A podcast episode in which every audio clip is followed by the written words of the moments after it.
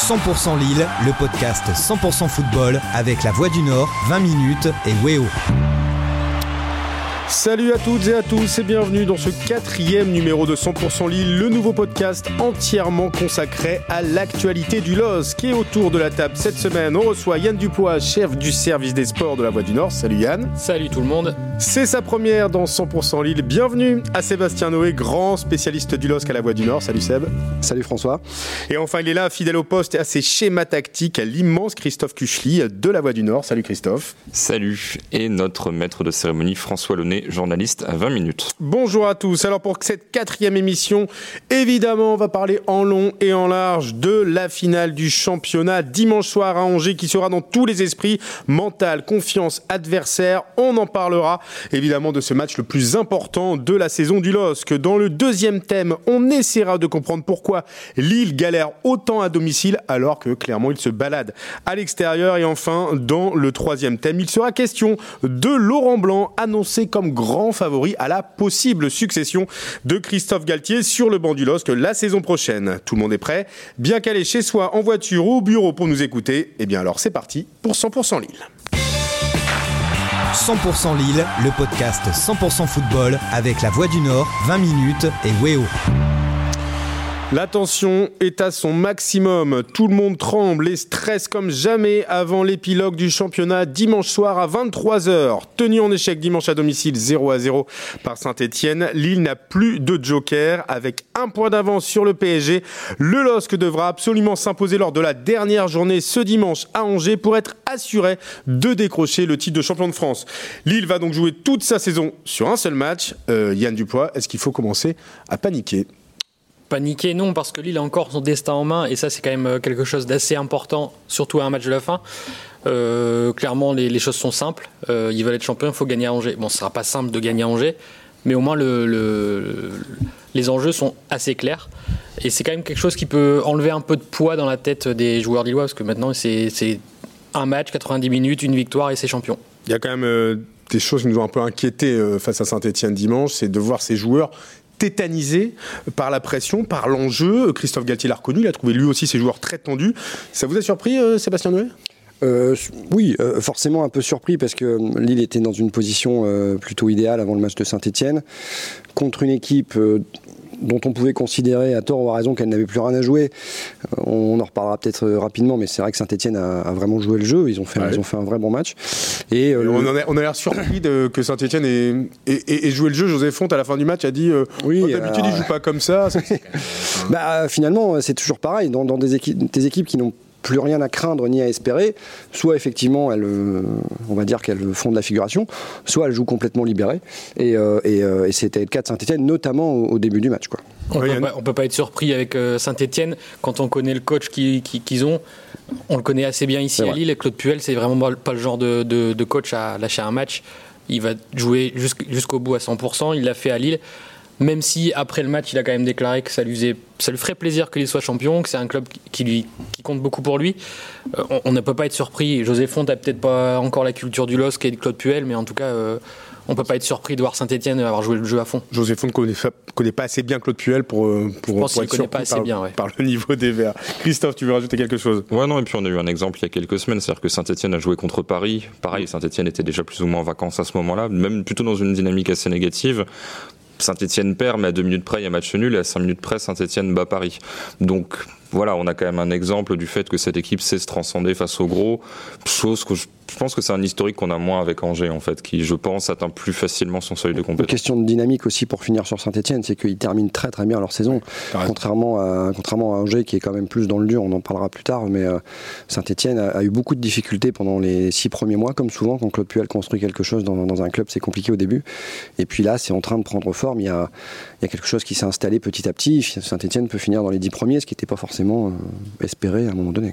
Au-delà du match contre Saint-Etienne, euh, enfin de la performance des, des, des Stéphanois, c'est vraiment cette nervosité ambiante qui est ressortie. Alors comment la chasser? Quel va être le rôle de Christophe Galtier cette semaine selon vous? Il va, il va avoir un rôle hyper important, le, le, le coach nordiste. Ouais, c'est un rôle hyper important Yann. pour Christophe Galtier cette semaine. La bonne nouvelle, c'est qu'à chaque fois que Lille a fait une contre-performance à domicile, ils ont réagi derrière par une victoire. cette saison, c'est jamais arrivé qu'ils enchaînent deux mauvaises performances après un, après un nul à chaque fois à domicile. Ils ont gagné le match suivant. C'est plutôt une bonne nouvelle, c'est que Christophe Galtier a peut-être déjà les ressorts pour euh, faire réagir son équipe. L'autre bonne nouvelle, même si c'est jamais bien de prendre un seul point à domicile, c'est que maintenant, euh, Christophe Galtier, dans la préparation de son match, ça va être assez simple. Il va dire les gars, on, est passé à côté euh, samedi dernier, enfin dimanche dernier montrez-moi autre chose, quoi. Il reste plus grand chose à faire. Montrez-moi autre chose les ressorts psychologiques vont être assez simples à trouver, je pense. Alors tu parles de ressorts psychologiques, on a déjà vu une scène assez intéressante filmée par les caméras de, de, Canal à la mm. fin du match, à la toute fin du match, ils rentrent au vestiaire les joueurs et on a Burak Ilmaz, un 35 ans, grosse expérience, le gars il a joué quand même à Besiktas, Fenerbahçe, Galatasaray, lui la pression il connaît, il dit à ses coéquipiers, euh, vous inquiétez pas, on va être champion la semaine prochaine, en les haranguant, en leur disant ça va le faire. C'est important d'avoir ce genre de message, même si on n'est pas ah, surpris. C'est même essentiel euh, dans un, dans un collectif. Moi, je, pour rebondir sur ce que, sur ce que tu disais François, ce que disait Yann, euh, je pense que finalement, euh, il y a aussi une question de perspective. Euh, il ne faut pas que Lille, même si peut-être nous, les médias, on, va le dire et le répéter, il ne faut pas que le LOSC se dise il faut absolument qu'on gagne le match parce que sinon on ne va pas être champion. Non, il faut qu'ils se disent on a une chance incroyable, on a notre destin en main. Si on gagne, on est champion. C'est pas la, c'est pas la même chose dans, l'approche du match de se dire, bah, on a notre destin en main. On est très très fort à l'extérieur. On a, on a des, comment dirais-je, on a des, on a des, oui, on a des certitudes depuis cette, depuis cette saison euh, loin de nos, loin de nos bases. On y va, on fait notre jeu et on est champion. Yann? Ouais, c'est là toute la puissance du message de Bourak euh, entrant dans le vestiaire, parce que lui, comme tu disais tout à l'heure, François, il a l'expérience. Là, à la fin du match, déception 0-0, ben lui c'est fini quoi. On est déjà autre chose. On est déjà, c'est parti. Maintenant, on va chercher le titre. Pas son match d'après. Ouais. Fini. On est des dogs, hein, il le dit. Hein, il le dit. il, utilise les bons termes. Hein. C'est vraiment les bons termes. Il a vraiment choisi ses mots. Je pense qu'il y pensait un petit peu sur le terrain déjà en se disant ça va mal tourner. Il faut la motiver tout de suite. C'est sûr. Christophe. Puis pour moi, le, le, côté, oui, on est un peu inhibé par l'enjeu, on sait pas trop. Que ça arrive une fois, oui, deux fois de suite, ça me paraît quand même étonnant. Là, j'ai vraiment l'impression que Lille a hésité quand même le pire, parce que finalement, bon, ça se joue à un arrêt assez exceptionnel de gardien pour l'emporter, mais de l'autre côté, euh, il y a quand même un moment, passé la 80e, tu dis, on prend un but, on peut ne pas être champion. Donc là, on est dans une espèce d'entre-deux. Là, je pense que, enfin, ça peut toujours arriver hein, de, se, de se craquer, même au-delà de l'aspect psychologique. Hein, tu peux mal jouer un match, mais je pense que là, voilà, ils sont, ils sont au courant qu'effectivement, ils ne sont pas non plus sur un nuage, que s'ils sont pas au top, euh, la menace est présente. Donc, à mon avis, ils vont quand même arriver à regonfler à bloc. Alors, on parlait de Bourak, un gros joueur d'expérience, l'un des, l'un des papas hein, du vestiaire, l'un des gros cadres. Un autre cadre, José Fonte, euh, qui est le capitaine du LOSC, et l'âme un peu de cette équipe. Alors, il sera normalement suspendu dimanche à Angers, normalement parce qu'il a reçu trois cartons jaunes euh, sur les dix derniers matchs, sauf qu'il y a une petite subtilité qui pourrait permettre au LOSC d'avoir son capitaine. Euh, Sébastien, je sais que tu as un peu traité le sujet cette semaine. C'est un feuilleton depuis une semaine. Hein, Alors explique-nous ce qui pourrait se passer. Lille a fait appel devant le CNOSF. Hein. Ouais, ça c'est le dernier épisode en cours. Euh, ce qui se passe depuis une semaine, donc c'est que José Font a pris un carton jaune lors du derby euh, à Lens, il y a une dizaine de jours, qui était son troisième carton jaune lors des dix dernières rencontres. sauf que dans ces trois cartons, il y en a un qui a été reçu lors du match à Paris, hein, où Lille va s'imposer 1-0, un, un carton reçu au bout de 4 minutes de jeu. Et ce carton n'a pas été enregistré officiellement dans le rapport sur la feuille de match par, l'arbitre et par le délégué qui a oublié. C'est d'ailleurs la semaine dernière quand on quand on voit que euh, sur le rapport de la commission de discipline José Fonte n'apparaît pas, on commence à regarder et effectivement sur le site officiel de la LFP, ce carton n'est pas enregistré. Euh, donc c'est un truc un peu sans précédent, hein, honnêtement. En tout cas, à ce niveau-là, avec des joueurs concernés par le titre, c'est déjà arrivé, mais pas à ce point-là. Alors clairement, le droit est avec Lille. Hein. Le, nom du joueur est pas sur la feuille de euh, match. Alors ça, ça je... Bah, ce sera C'est toute la, question. Nous, évidemment, on aimerait bien voir C'est toute la question. Euh, moi, je peux vous dire que le, jour où c'est arrivé, on, a, j'ai effectivement appelé un peu des gens à la Ligue, notamment à la commission de discipline. ils étaient pour le moins très très embêtés. Euh, ils savaient que ça faisait pas très très sérieux. Euh, ils n'ont pas tardé à réagir et le lendemain, euh, voilà, ils sont, pour moi, on m'a dit, on est passé en force. En gros, bah, le carton il a été mis à la télé, donc il est suspendu. Effectivement, dernier épisode fini. Euh, on a appris hier soir que Lille euh, passait devant le CNOSF, un peu, un peu comme tous les clubs français actuellement. Le CNOSF va certes juger de la légalité euh, du carton ou pas, mais c'est pas ça l'enjeu en fait. L'enjeu est de savoir si le CNOSF va, comme il le fait de temps en temps, considérer qu'un appel est suspensif. C'est-à-dire que à partir du moment où le club fait appel au CNOSF, la, sanction est suspendue. La sanction est suspendue. Et donc, dans ces cas-là, si le CNOSF se prononce, je ne sais pas moi, la semaine prochaine ou la semaine d'après, José Fonte, il est normalement qualifié pour le match d'Angers. Ça reste à prouver. Euh, et il joue là-dessus, mais le PSG, on va dire peut-être qu'il va crier au loup, mais pas forcément, bah parce que le PSG joue aussi là-dessus pour la finale. Ils font pareil. ils, font pareil. La différence, c'est que le CNESF apparemment devrait rendre son verdict pour Neymar aujourd'hui. ce mardi. Donc l'appel ne sera pas suspensif puisque la finale de Coupe de France c'est demain. Donc c'est aussi une stratégie qui avait été utilisée par Lyon euh, pour euh, faire jouer Desiglio qui était suspendu. En fait, c'est une nouvelle stratégie utilisée par les clubs. Oui, c'est une nouvelle technique. Je pense qu'à un moment, il faudra quand même mettre des limites à ce système parce que sinon, tous les joueurs vont décaler leur suspension d'un match. J'ai cru comprendre que les, les, membres du CNOSF, euh, alertés par cette nouvelle mode, on va dire, sont en train de réfléchir à se dire que les avis ne sont plus suspensifs. Quoi. Ils ne seraient plus suspensifs à l'avenir. Ça, ça réglerait, le problème. ça réglerait le problème. On verra. on espère en tout cas que José Font sera à Angers dimanche. Christophe, tu voulais rajouter quelque chose là-dessus? Non, juste pour quand même faire la mini distinction, c'est-à-dire que Paris-Lyon joue sur une espèce de zone grise en exploitant un petit peu les règlements. Lille peut quand même avoir un point de droit avec lui qui peut faire jurisprudence sans suite, donc il y a un petit décalage, mais effectivement on reste quand même sur, euh, sur des mini-arrangements pour essayer de gratter des matchs en plus. En tout cas, ça, prouve bien l'importance de José Font dans cette équipe, parce qu'il faut aussi se dire on y va sans lui et ça ira. Là, s'ils font tout pour l'avoir avec eux, c'est que c'est quelqu'un d'important dans le groupe. Il, connaît son importance, sachant que ça pourrait être, aussi son dernier match. Il n'a toujours pas prolongé son contrat. Le match éventuellement du titre, donc ça, ça ferait du bien. Et puis voilà, toute son expérience. Euh, juste à l'inverse, il ne faudrait pas non plus euh, que, euh, ça dure des, des, jours. Ça dure trop longtemps jusqu'à la fin du match. et que finalement ça pompe un peu d'énergie mentale à, José Fonte peut-être même s'il est suffisamment expérimenté mais aussi à Christophe Gatier qui a ses possibles remplaçants à la fois. Donc il y a deux options hein, Thiago Diallo dans l'axe ou Sheka c'est ça. Il n'y a, pas d'autre choix a priori et, pour accompagner Zen un vrai défenseur qui est Thiago, Thiago Diallo mais qui a pas toujours euh, affiché toutes les garanties, on va dire. Chez K qui a plus d'expérience, mais qui est mieux de terrain. Alors, tu parlais d'afficher des garanties à Angers. Alors, franchement, messieurs, on va tout dédramatiser la chose. Hein. On a l'impression qu'Angers, c'est le Real Madrid. Les neuf derniers matchs d'Angers en Ligue 1, six défaites, deux nuls et une victoire contre une équipe qui est reléguée euh, depuis six mois. Bon, j'exagère un peu, mais c'est Dijon. Euh, bon, est-ce qu'on dit, attention jeu de mots, attention danger Oh putain, ouais, vous avez vu, c'est réfléchi. Euh, ou alors, faut dédramatiser en se disant non, mais franchement, il y a largement la place pour aller chercher une victoire sur la pelouse d'Angers. Qu'est-ce que qu'est-ce que t'en penses, Christophe? Bah Là, j'ai envie de dire que c'est uniquement entre les pieds de Lille, c'est-à-dire mm. que Angers est vraiment l'équipe. Autant Saint-Etienne, tu dis Saint-Etienne à 100%, ça peut être chiant. Mm. Même là, on a vu, tu vois, la capacité à faire pressing haut, à être en bloc, etc. Enfin, il y avait vraiment des points sur lesquels euh, c'était possible d'insister, d'un peu embêter cette équipe lilloise. Pour moi, là, Angers, si t'es à 100%, même à 85-90%, tu dois gagner, surtout dans la configuration actuelle de cette équipe.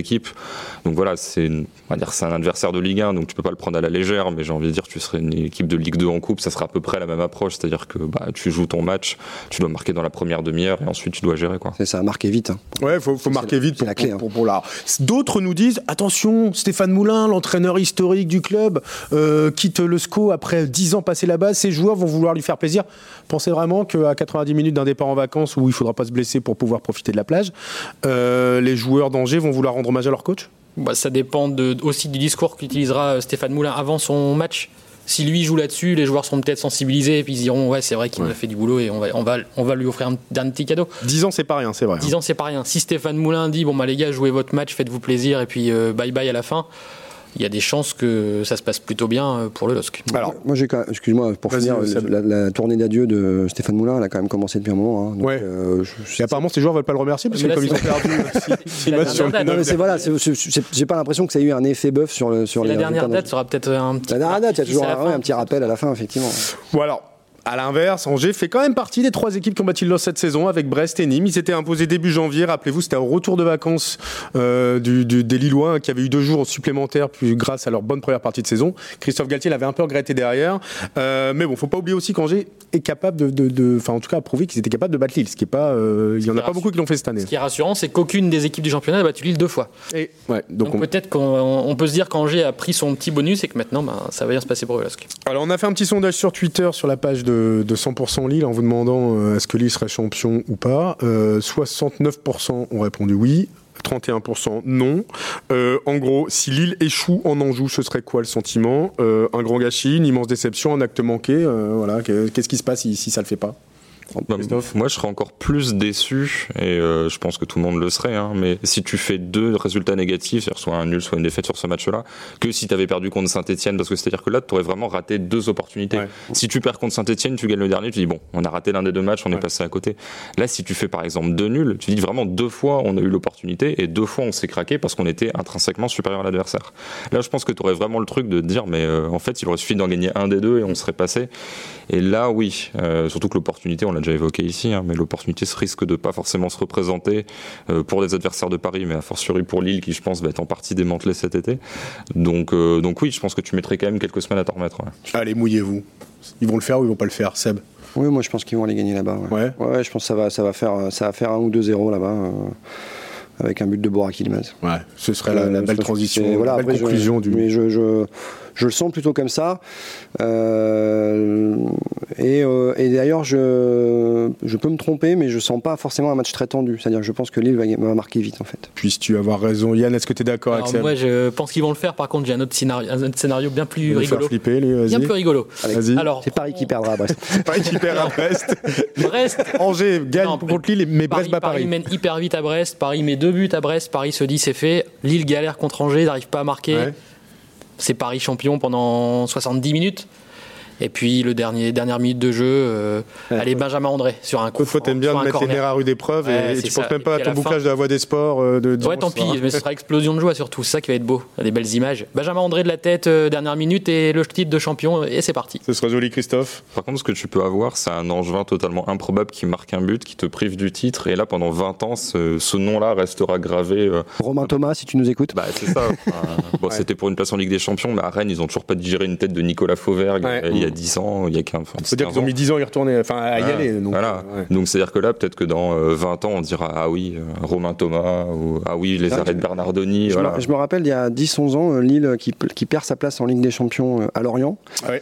Penalty raté par Cabaye. Penalty raté par Cabaye, mais surtout parce que Auxerre gagne sur un doublé de Cédric Angebar. De Cédric Angebar. Ouais. Et aussi, genre joueur improbable. Cédric Angebar. Il y a un très bon, très bon souvenir parce qu'à l'époque, Lorient n'avait plus rien à jouer non plus. Il arrive à Lorient deuxième. Ah, ils avaient une grosse prime. Ils avaient une grosse prime. Et c'est ça. Et peut-être qu'à Angers, une grosse prime aussi de leur côté, on sait Effectivement, la différence à l'époque, c'est qu'il y avait un vrai contentieux entre Lorient et Lille. Hein. Mais il n'y a plus d'argent dans le foot, donc heureusement, il n'y aura pas de grosse prime. bien alors. Donc c'est une très bonne chose. Allez, si ça se joue au mérite, ce serait Lille qui serait champion. Malheureusement, le foot, ça ne joue pas comme ça. 19 fois premier euh, cette saison, le LOSC. Le PSG, 9 fois seulement. Lyon, 3 fois. saint 2 fois. Rennes, 2 fois. Nîmes et Nice, une fois, mais c'était en début de saison. saint était premier, oui. saint était premier. Ça l'oublier, c'est vrai. Quoi, les, les, saisons, ça va, ça vient. Mais voilà, Lille a été le plus souvent leader. Au mérite, ce serait logique qu'il soit champion. Mais bon, on sait bien que le foot, c'est pas, Lille, pas toujours Lille qui est en, Europe, hein, euh, actuellement le, leader des 5 grands champions, championnats européens à avoir le moins perdu. Ouais. 3 défaites à, égalité hein. avec l'Inter. Ils ont moins perdu que Manchester City, que l'Atlético Madrid ou des choses comme Mais malheureusement, euh, un nul, ça suffit ça suffit pas. ça suffit bon, allez, on croise les doigts, les chiffres sont avec nous, ça va le faire. On fêtera le titre sur ce plateau la semaine prochaine, je vous le promets, on l'annonce. Oh. Et euh, on va tous respirer un grand coup avant d'aborder le deuxième thème de cette émission. 100% Lille, le podcast 100% football avec la Voix du Nord, 20 minutes et Weo. Docteur domicile et Mister extérieur. Cette saison, Lille a joué aux montagnes russes en fonction de l'endroit où il jouait. Ça tombe bien. Lille finit la saison à l'extérieur, là où il brille depuis euh, eh bien, ce début de, d'année. Euh, 37 points à domicile pour le LOSC contre 43 à l'extérieur, sachant qu'il reste donc ce fameux match à Angers à jouer. Euh, en 18 matchs joués hors de leur base, ça va rassurer ça les supporters lillois. Lille a remporté 13 matchs à l'extérieur cette saison, concédé 4 fois le nul et n'en a perdu qu'un seul. C'était le 8 novembre dernier à Brest. Il y a une éternité, une défaite 3-2, et il y a même 12 victoires à l'extérieur sur les 13 derniers matchs cette saison. Ils sont impressionnants ces chiffres, Yann, sur, sur, sur la performance du LOSC. Très très impressionnant. Moi j'ai juste une crainte, c'est que les séries, ça s'arrête toujours. Et ah, non, mais mauvais augure. Bah, Arrête Arrête de nous faire peur. Et je vous rappelle, contre Saint-Etienne, a dit que ce serait pas forcément gagné. J'avais raison. Alors écoutez-moi, écoutez-moi. Ouais, mais sauf que si Lille s'impose pas, c'est peut-être le titre qui va, qui, qui va s'échapper. Alors, on voit la différence, hein, parce que si Lille perd le titre, et c'est ce qu'on n'espère pas, il l'aura perdu à domicile. Hein. Euh, Lille a perdu cette saison 20 points à domicile, dont 14 depuis le début janvier 2021. 10 victoires, 7 nuls, 2 défaites. Euh, c'est énorme d'avoir aussi peu de points euh, à domicile pour un possible futur champion de France. C'est historique en fait. en tout cas, sur l'histoire récente, ça l'est. On l'écrivait ce matin dans, la Voix du Nord. C'est si Lille était champion, ce serait l'équipe qui a pris le moins de points à domicile depuis 20 ans et depuis le, passage de la Ligue 1 à, à 20 clubs. ah donc c'est pas rien, quoi. Non, voilà. Le, dernier championnat à 18, c'est Nantes qui l'a gagné en 2001 et ils avaient marqué un point de plus à domicile, donc avec deux matchs de moins. Ah oui. Que Lille. Euh, en revanche, si Lille gagne à Angers, ce sera le deuxième meilleur bilan de, ces 20 dernières années à l'extérieur, derrière une saison du PSG, une saison du PSG où le PSG a marqué plus de 100 points. Euh, donc avec quasiment tout gagné. On est euh, vraiment sur une saison montagne russe là, ah, clairement, entre, domicile et, extérieur. Alors, 37 points à domicile, normalement, tu n'es pas champion, logiquement logiquement. mais tu vas peut-être en avoir 46 à l'extérieur, c'est peut-être ça qui va te permettre de, décrocher le titre. Alors Christophe, comment t'expliques-toi de telles différences entre domicile et extérieur? Est-ce que le style de jeu du LOSC explique euh, euh, ces, résultats assez, euh, assez particuliers? Bah, Déjà le premier point qui est assez difficile à palper, mais c'est l'absence de public qui fait que de manière générale, l'écart entre domicile et extérieur est quand même assez dilué finalement. Ça, t'as raison, jamais autant de victoires à l'extérieur cette saison, le public n'est pas là, donc le 12e homme ne joue pas. Je suis totalement d'accord avec Christophe, et juste pour finir sur un chiffre, Lille n'a marqué que 37 points, mais la meilleure équipe en Ligue 1 n'en a marqué que 40. Ah oui, en effet. 41, 41 pardon, c'est Monaco. Donc 4 euh, points d'écart, ce qui n'est pas non plus euh, complètement fou. Il y, a eu vraiment euh, beaucoup de difficultés pour beaucoup d'équipes. On pense à Paris. Paris a perdu beaucoup de matchs à domicile cette année. Et je, effectivement, je pense que la crise sanitaire, l'absence du public peut avoir un impact. Mais il n'y a pas que ça, je pense. On se posait la question du, de, de l'apport du 12e homme avec les encouragements au, aujourd'hui, la preuve en est que ça joue énormément. Donc sur le style de jeu, vas-y. Ouais, non, non, juste, euh, c'est vrai que Monaco, alors au-delà de la vanne, hein, Monaco est quand même plus habitué à avoir des, voilà, des ambiances assez, assez calmes. personne, tu peux le dire. Voilà, que, que d'autres clubs. Donc c'est vrai qu'il y a peut-être là-dessus un peu moins de décalage.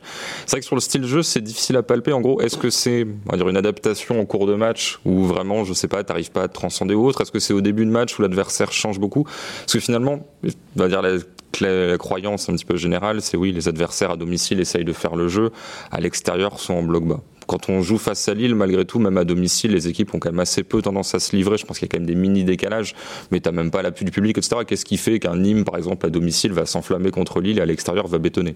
Là-dessus, il n'y a pas, il a pas une différence énorme. Je pense vraiment qu'il y a un je pense qu'il y a un aspect assez difficile à évaluer, qui est l'aspect psychologique, mm-hmm. où euh, la première fois où tu tombes, la deuxième, tu te fais un petit blocage, tu te dis ah mince, est-ce qu'il n'y a pas un problème domicile Nous aussi, on l'écrit, on pose les questions en conférence de presse, Christophe Galtier insiste dessus, et parfois de verbaliser un problème, ça en fait un, alors que Enfin, moi, j'ai j'ai du mal à vraiment euh, dire oui, euh, l'adversaire joue de manière tellement différente euh, ouais, mais en même temps, sur la pelouse lilloise que ça explique à 100%. Le LOSC est une équipe de transition, c'est pas une équipe qui conserve le ballon, en tout cas. Enfin, arrête-moi si, si, si, si, si je dis des bêtises, mais c'est pas trop le style de, jeu. Bah, il peut le conserver, mais il fait pas énormément de choses avec. C'est plus pour dicter le tempo que pour vraiment créer des différences énormes. Et donc, du coup, c'est peut-être un style de jeu plus adapté à l'extérieur. Après, là aussi où je te rejoins, c'est que cette saison, difficile de faire la différence, quoi.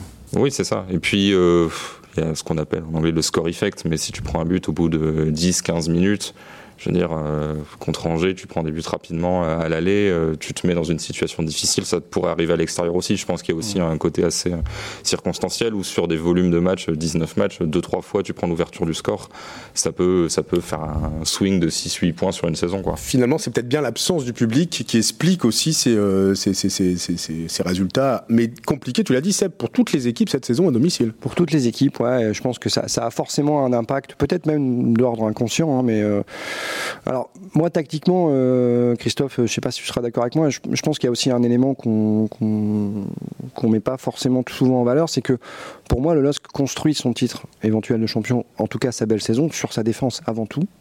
22 buts encaissés, 21 clean sheets. Hein. On ne le dit pas souvent, on le rappelle, c'est énorme. Hein. C'est une équipe qui défend très bien, euh, et les équipes qui défendent très bien, généralement, sont meilleures à l'extérieur qu'à domicile, a priori. Hein.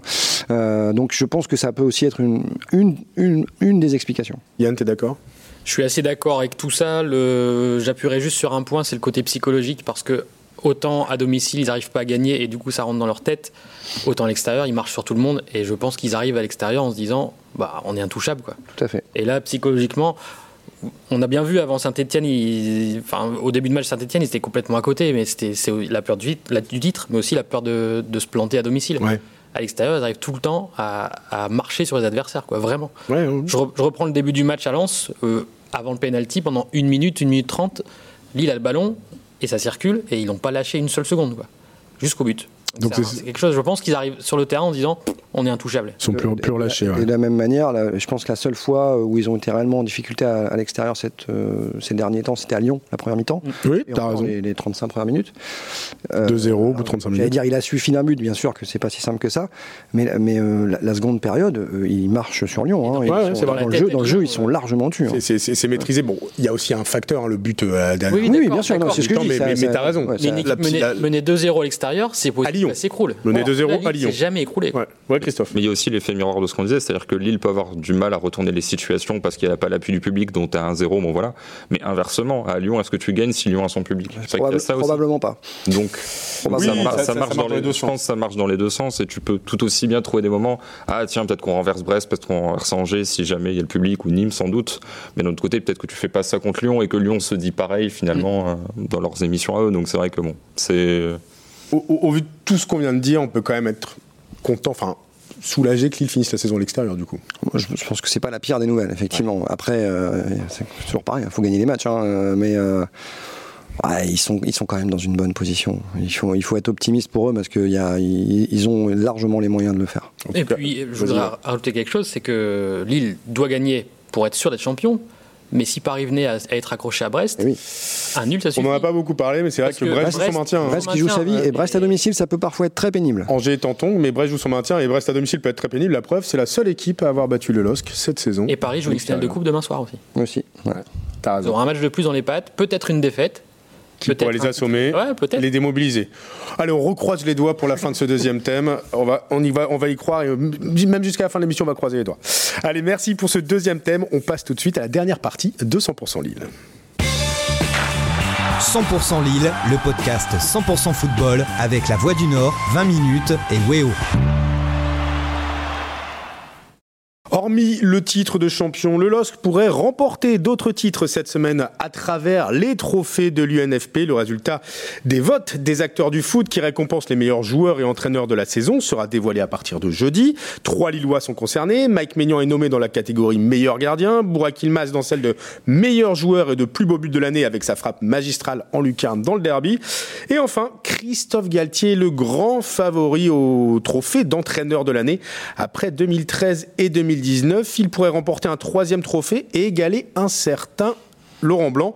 Bon, alors vous me voyez venir comme. transition. Ouais, vous avez vu la transition, hein, c'est un talent. On voit que ça voyez, quand même. Hein. Vous voyez venir gros comme une maison, mais on va mettre tout de suite les pieds dans le plat. Alors, on va rappeler quand même que Christophe Galtier est sous contrat jusqu'en juin 2022, mais euh, son départ au fur et à mesure des, des jours semble de plus en plus probable.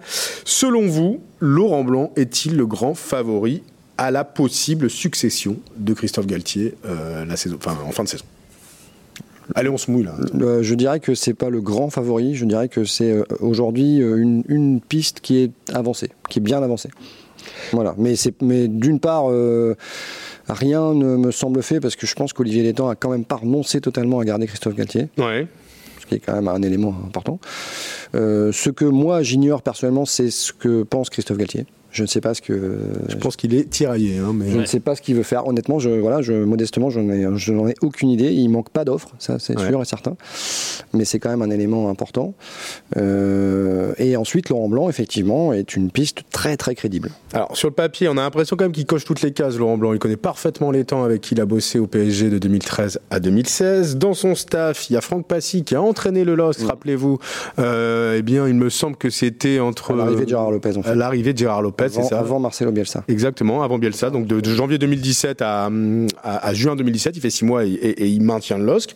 Euh, il y a aussi Philippe Lambert, le préparateur physique qui est, qui, est du Nord, qui a, qui a, été à Lens.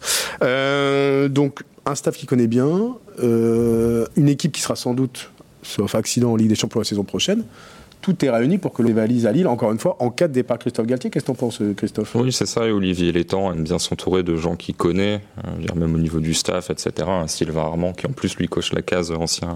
Sylvain Armand, qu'il a connu à Paris, à Rennes. Ça. Didier Roudet, qui était à Rennes aussi avec Olivier Létang. C'est ça. Donc, euh, c'est vrai qu'il y a pas mal d'indices. En fait, il y a, il y a trois variables. Il y a un, est-ce que Christophe Galtier va partir? Parce que là, c'est vrai qu'on se projette sur son successeur. A priori, tout indique qu'il va partir parce que rien n'indique qu'il va rester, en fait. Il a, il a très souvent dit, oui, qu'il aimait bien à l'époque Luis Campos, Gérard Lopez, etc. Là, il a jamais spécialement tendu la main. En gros, quand on lui dit, mais ça se passe pas bien, oui, si, ça se passe très bien, mais jamais de lui-même, il va dire, ah, je suis super heureux, c'est la fête. Il y a aussi une forme de logique à son départ. et voilà. C'est une espèce de fin de cycle. Voilà, une fin de cycle. moins, moins, d'ambition, on va pas se mentir. Il y aura moins de moyens la saison prochaine. Euh, ça, reste à prouver, mais euh, ça reste à prouver, honnêtement. Tu crois vraiment Dans un contexte pareil aujourd'hui Ça sera évidemment pas la même politique sportive qu'avec euh, Gérard Lopez. Oui, tu seras moins sur le trading joueur, voilà, c'est ça. Et c'est pas forcément non plus une mauvaise nouvelle, hein, parce qu'il y aura, y aura peut-être un peu plus d'équilibre sportif et financier, mais je pense pas qu'Olivier Létang vienne, soit venu au LOSC pour jouer le maintien. Hein. Ouais. Donc, du coup, sans doute, mais... en tout cas, est-ce que Christophe Galtier pourra faire mieux euh, Moi, c'est surtout ça, quand je de fin de cycle, surtout s'il est champion. Mais et... premier, c'est de nouveau être premier, faire un parcours avec des champions. C'est ça. Et à l'inverse, est-ce qu'on peut attirer Laurent Blanc en disant bah tu vas pas forcément jouer le titre Il n'a pas entraîné, il a pas entraîné en Europe depuis combien de temps, Laurent Blanc? Voilà, on rappelle hein, qu'il n'avait pas travaillé pendant 5 ans et qu'aujourd'hui il est au Qatar, il entraîne le club d'Al Rayyan. Donc oui, je pense qu'on peut l'attirer. Ouais. Moi j'ai juste Parce que Al Rayyan c'est moins fort que LOS, vous pensez? Je pense. Ah, faudrait faire un match. faudrait voir. mon vrai, mon vrai point d'interrogation euh, concernant Laurent Blanc, c'est son prix. Oui. Parce que c'est quand même quelqu'un qui, qui coûte de l'argent. Oui, ce que j'allais dire, Al Ryan, c'est peut-être moins fort que Lille, mais c'est sans doute. Ah, ça a sans doute plus de moyens, effectivement. soit Laurent Blanc se dit je veux revenir absolument en France et je suis prêt à faire des efforts, ce qui est une possibilité. Hein. En plus, il a pris un beau chèque en partant du PSG il y a quelques années, donc euh, peut-être qu'il n'est pas dans le besoin. Je pense pas, non. Mais euh, le prix, ça me paraît. non, non, j'en suis sûr, moi. mais le prix, je pense qu'il peut racheter toutes nos maisons. Mais alors, il a vraiment des gros besoins. offrir d'ailleurs. Oui. Non, mais c'est vraiment un critère qu'il faut prendre en compte quand même. Le prix de Laurent Blanc, c'est pas négligeable. Quoi. Et s'il si, y a besoin de faire des économies au LOSC, Peut-être qu'on partira sur un coach un peu moins cher. Parlons un peu du staff, parce que ça aussi, c'est une donnée importante. Laurent Blanc, il veut venir avec son staff. Il l'a toujours dit. Euh, enfin, à Lyon, ça s'est pas fait parce que je pense qu'il a mm. aussi hésité, que Rudy Garcia était sans doute aussi plus convaincant. Euh, le staff de Christophe Galtier n'est pas attaché à Christophe Galtier, le staff actuellement en LOSC. Christophe Galtier n'a pas choisi son staff, à l'exception de Thierry Olésiac, euh, qui est son adjoint. c'est un staff qui avait été nommé par Luis Campos. Luis Campos n'est plus là. Le staff pourrait très bien euh, enfin, il euh, n'y a pas d'attache mm. particulière, le staff pourrait partir. Donc, ça veut dire que tout est à recréer. Euh, est-ce que dans ce contexte-là, Jean-Louis Gasset, actuellement entraîneur de Bordeaux, pourrait suivre Laurent Blanc à Lille et reformer une espèce de duo qui avait bien fonctionné à Bordeaux et au PSG. Non. J'y crois pas une seconde. je pense que Jean-Louis Gasset est usé avec tout ça. Ce qui vient à Bordeaux, ça l'a. Je, pense, que, ça a gavé. Je, ne suis même pas sûr qu'on verra Jean-Louis Gasset sur un moment. Je pense que direction retraite, Jean-Louis Gasset, il aura bien mérité. Vous le mettez déjà à la retraite, on va dire. En plus, il y a un tandem avec Passy qui est effectué. Euh, est-ce que tu peux le séparer pour remettre un Gasset qui là a l'air totalement au bout de sa vie avec Bordeaux Donc euh, ça me paraît compliqué. En tout cas, je suis content parce que j'avais donné qu'un point, mais mes deux autres ont été brillamment évoqués par mes camarades sur Laurent Blanc. Donc voilà, mais c'est vrai qu'on parle de deux entraîneurs sous contrat qui ferait, euh, voilà, t'en as un qui partirait, l'autre qui est sous contrat au Qatar, qui arriverait à Lille, donc c'est vrai qu'il faut un peu se libérer de tous les côtés. T'as raison, il, il, est, encore sous contrat, Laurent. Enfin, il vient. il a une option pour prolonger, etc. Mais euh, en fait, il y a une, enfin moi, il y a une vraie question que j'ai sur Laurent Blanc que je connais pas personnellement, hein, donc c'est un avis extérieur, mais c'est qu'il est resté tellement longtemps en dehors du circuit, est-ce que d'aller au Qatar pendant six mois, ça l'a totalement remotivé à coacher? Parce que vraiment, un coach qui est drogué de ça, il va pas faire une pause de 6-7 ans, faire du golf, se reposer, profiter de la vie. Euh, il replonge euh, tout de suite. Là, Stéphane Moulin, on parle de replonger à Caen, alors que ça fait 10 ans qu'il est dans un club. Euh, dans, dans 3 semaines, il serait peut-être ailleurs. Là, Laurent Blanc m'a pas l'air d'être un coach dans l'âme. Il aime bien coacher, mais voilà, c'est pas quelque chose qui le fait bouillonner. D'ailleurs, s'il a un staff avec des adjoints qui sont vraiment très axés terrain, c'est que lui. Il aime bien manager. C'est ça, c'est plus un manager que quelqu'un, lui, il va pas poser les cônes, quoi. Il y a un côté sur Alex Ferguson où voilà, il supervise mm. un petit peu tout, mais c'est pas lui qui va faire toutes les séances. le, vrai point fort du LOSC aussi, c'est qu'il y a quelques golfs euh, dans la métropole lilloise. ça pourrait l'attirer. Ils sont pas mal Alors justement, tu posais, tu, tu, tu, l'abordais cette question. Il a rien fait pendant 5 ans. Euh, est-ce qu'on serait pas plus sur un choix médiatique qu'un choix véritablement sportif? Parce que médiatiquement, si Blanc débarque au LOSC, évidemment que ça va faire parler, que ça, va. C'est assez certain, mais j'ai quand même la faiblesse de penser que c'est pas le premier critère pour euh, Olivier Létang, qui en plus médiatiquement est pas non plus le, le mec qui. Alors, si c'est pas le premier critère, pourquoi Blanc viendrait à Lille? Bah, Je pense qu'il y a une question de, proximité euh, intellectuelle entre les deux, à mon avis. Ils ont travaillé ensemble. Euh, faut pas faut pas mettre de côté la, question des réseaux aussi euh, qui, peut qui peut aider. Je pense d'agents bah, je pense qu'il y a quand même pas mal de, l'agent de Laurent Blanc si je dis pas de bêtises c'est Mendes hein, aujourd'hui c'est ça c'est Georges Mendes. Mais il a encore d'anciens agents qui travaillent aussi en France pour tenter de lui redonner un défi à sa hauteur Et Olivier Létang, de son passage à Paris, forcément, il a ce réseau-là qui travaille autour de lui, en tout cas qui est autour de lui, c'est pas pour ça que ça va se faire. Et puis encore une fois, euh, on est, on est, on est loin d'un deal qui est signé.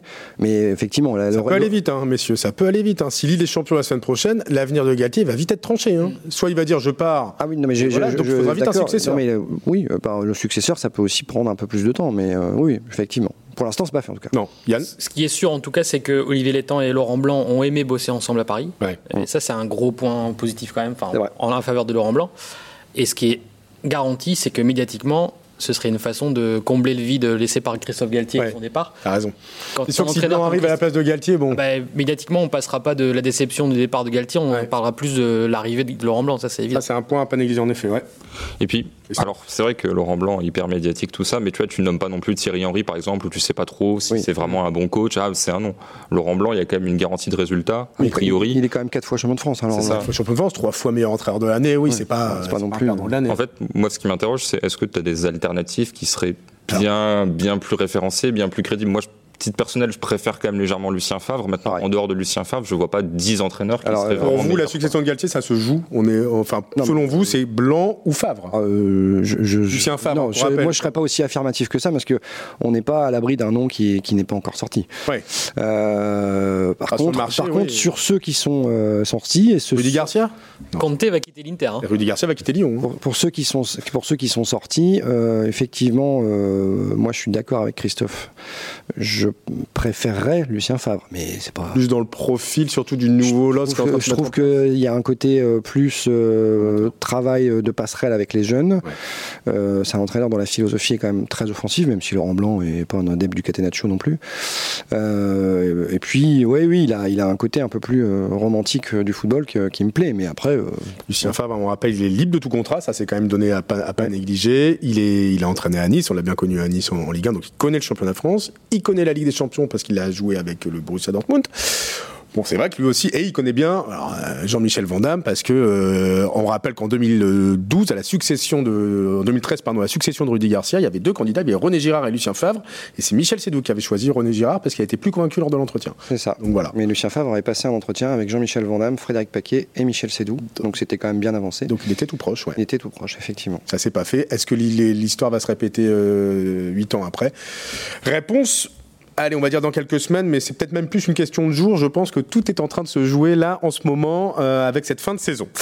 Merci beaucoup, évidemment, en parlant de 100% Lille. Merci à tous, messieurs, pour ce quatrième numéro. On se retrouve évidemment mardi prochain pour un nouvel épisode de ce podcast entièrement consacré à l'actualité du LOSC, avec, on l'espère, le titre de champion de France à fêter. Alors vous allez tous faire comme moi, on croise les doigts, on y croit. Allez le LOSC et rendez-vous mardi prochain pour fêter ça. On rappelle le match du titre, eh bien ce sera dimanche soir à 21h à Angers. Retrouvons-nous sur la Grand Place lundi pour fêter tout ça. Merci à tous et à mardi prochain pour un nouvel épisode de 100% Lille. Bye bye. 100% Lille, le podcast 100% football avec la Voix du Nord, 20 minutes et Weo.